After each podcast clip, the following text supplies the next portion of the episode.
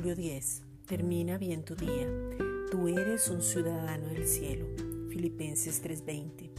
Mas nuestra ciudadanía está en los cielos, de donde también esperamos al Salvador, al Señor Jesucristo.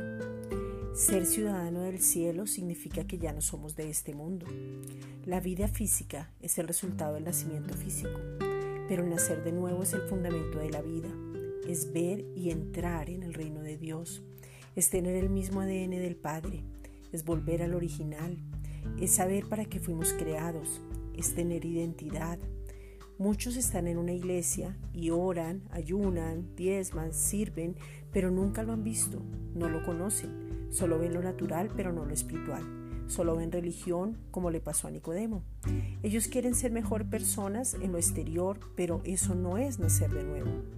Nacer de nuevo no es motivar para que seas mejor o porque tu comportamiento cambie. El Evangelio nunca te va a ayudar.